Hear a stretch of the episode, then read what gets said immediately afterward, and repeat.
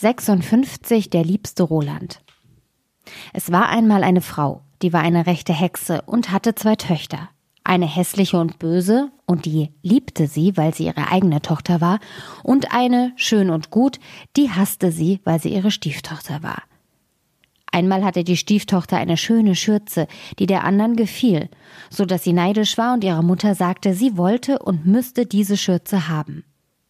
Sei still, mein Kind, sprach die Alte. Du sollst sie auch haben. Deine Stiefschwester hat längst den Tod verdient. Heute Nacht, wenn sie schläft, komm ich und hau ihr den Kopf ab. Sorg nur dafür, dass du hinten ins Bett zu liegen kommst und schieb sie recht weit vorne hin. Um das arme Mädchen war es geschehen, wenn es nicht gerade in einer Ecke gestanden und alles mit angehört hätte.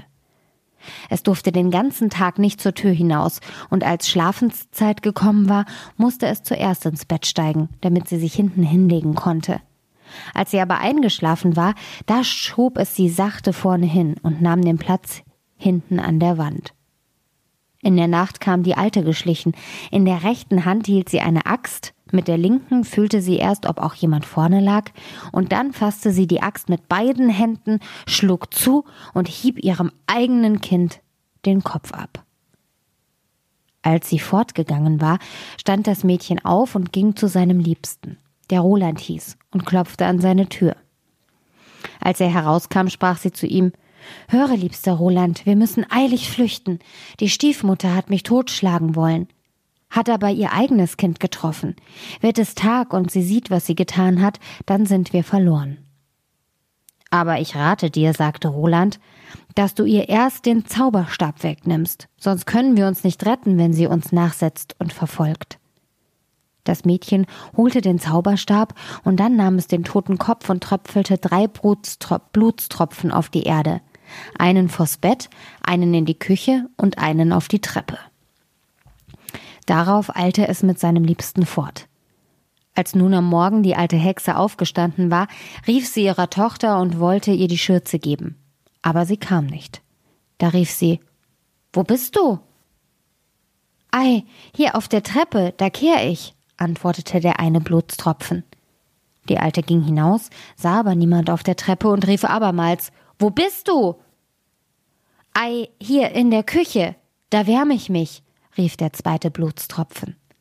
Sie ging in die Küche, aber sie fand niemand. Da rief sie noch einmal. Wo bist du? Ach, hier im Bett. Da schlaf ich, rief der dritte Blutstropfen. Sie ging in die Kammer ans Bett. Was sah sie da? Ihr eigenes Kind, das in seinem Blut schwamm und dem sie selbst den Kopf abgehauen hatte. Die Hexe geriet in Wut, sprang ans Fenster und da sie weit in die Welt schauen konnte, erblickte sie ihre Stieftochter, die mit ihrem liebsten Roland forteilte. Das soll euch nichts nützen, rief sie, wenn ihr auch schon weit weg seid. Ihr entflieht mir doch nicht. Sie zog ihre Meilenstiefel an, in denen sie mit jedem Schritt eine Stunde machte, und es dauerte nicht lange, da hatte sie beide eingeholt. Das Mädchen aber, als es die Alte daherschreiten sah, verwandelte mit dem Zauberstab seinen liebsten Roland in einen See, sich selbst aber in eine Ente, die mitten auf dem See schwamm. Die Hexe stellte sich ans Ufer, warf Brotbrocken hinein und gab sich alle Mühe, die Ente herbeizulocken. Aber die Ente ließ sich nicht locken, und die Alte musste abends unverrichteter, unverrichteter Dinge wieder umkehren. Darauf nahm das Mädchen mit seinem liebsten Roland wieder die natürliche Gestalt an, und sie gingen die ganze Nacht weiter, bis zum Tagesanbruch. Da verwandelte sich das Mädchen in eine schöne Blume, die mitten in einer Dornenhecke stand, seinen liebsten Roland aber in einen Geigenspieler. Nicht lange, da kam die Hexe herangeschritten und sprach zu dem Spielmann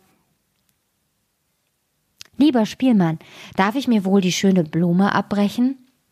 Oh ja, antwortete er, ich will dazu aufspielen. Als sie nun hastig in die Hecke kroch und die Blume brechen wollte, denn sie wusste wohl, wer die Blume war, fing er an aufzuspielen und sie mochte wollen oder nicht, sie musste tanzen, denn es war ein Zaubertanz. Je schneller er spielte, desto gewaltigere Sprünge musste sie machen, und die Dornen rissen ihre Kleider vom Leib, stachen sie blutig und wund, und da er nicht aufhörte, musste sie so lange tanzen, bis sie tot liegen blieb. Als sie nun erlöst waren, sprach Roland, nun will ich zu meinem Vater gehen und die Hochzeit bestellen. Dann will ich unterdessen hier bleiben, sagte das Mädchen, und auf dich warten, und damit mich niemand erkennt, will ich mich in einen roten Feldstein verwandeln. Da ging Roland fort, und das Mädchen lag als ein roter Stein auf dem Feld und wartete auf seinen Liebsten. Als aber Roland heimkam, geriet er in die Fallstricke einer anderen, die es dahin brachte, dass er das Mädchen vergaß. Das arme Mädchen lag lange Zeit. Als er aber schließlich gar nicht wiederkam, wurde es traurig und verwandelte sich in eine Blume und dachte, es wird ja wohl einer dahergehen und mich umtreten. Es trug sich aber zu, dass ein Schäfer auf dem Feld seine Schafe hütete und die Blume sah, und weil sie so schön war, brachte, brach er sie ab, nahm sie mit sich und legte sie in einen Kasten. Von der Zeit ging es in des Schäfers Haus wunderlich zu. Wenn er morgens aufstand, war schon alle Arbeit getan. Die Stube war gekehrt, Tisch und Bänke abgeputzt, Feuer im Herd gemacht und Wasser getragen.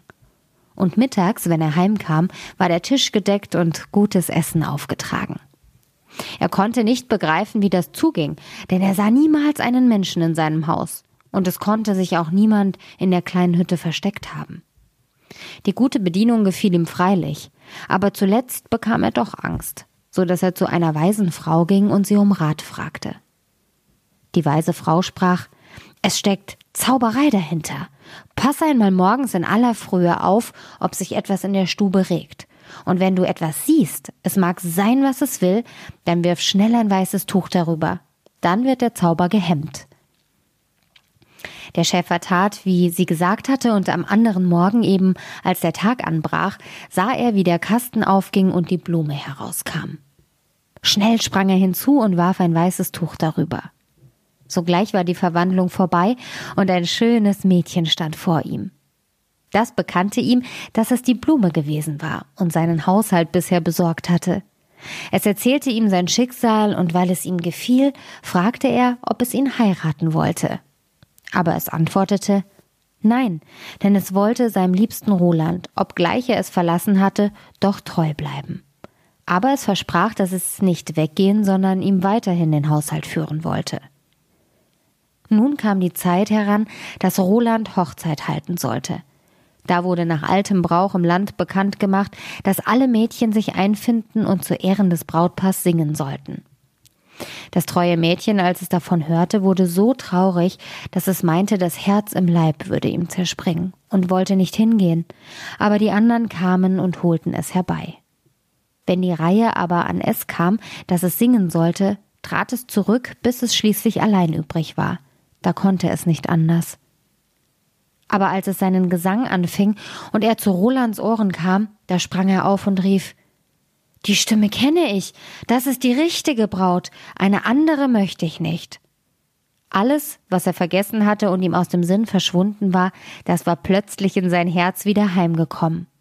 Da hielt das treue Mädchen Hochzeit mit seinem liebsten Roland, und sein Lied und sein Leid war zu Ende und seine Freude fing an.